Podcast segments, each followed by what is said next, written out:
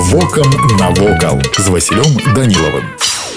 Вітаю вас паважаныя сябры памешчык Карл свяцкі апошні ўладальнік крупак у 1900 годзе пабудаваў у мястэчку сядзіба ў стылі мадэрн якая разам з фрагментамі парку і гаспадарчымі пабудовамі захавалася да гэтага часу у 1896 годзе свяцкі адкрыў у горадзе фабрыку запалкавай саломкі прадукцыя якой вывозілася ў Амерыку на прадпрыемстве працавалі 50 чалавек даволі шмат па мерках таго часу аднак нягледзячы на поспехі ў творчасці свят Свяцкі не славіўся багаццем і таму многім падалося дзіўным, што ён у кароткія тэрміны узвёў маёнтку шыкоўны палац. Існуе легенда, што менавіта Карла знайшоў карету са скарбам Наполеона, якая была затопленая ў возеры лясным пры адступленні французскіх войскаў. Ёсць сведчанне, што памешчык тайна займаўся пошукам скарбу і, магчыма, не беспаспяхова.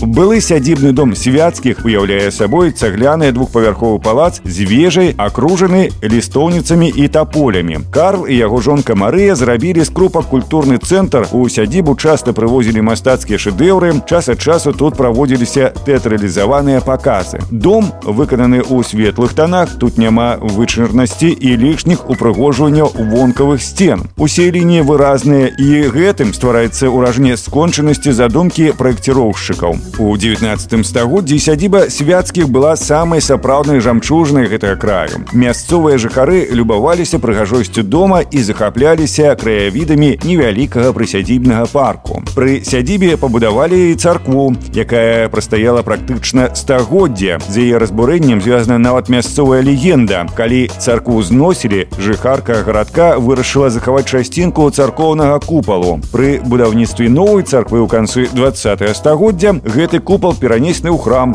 дзе ён знаходзіцца дагэтуль. Да нашых дзён ад сядзібы захаваўся практычна ўвесь сядзібны дом, частка паркавай тэрыторыі і некаторыя гаспадарчыя пабудовы. Вось і ўсё, што хацеў вам сёння паведаміць, а далей глядзіце самі. Вокам навокал.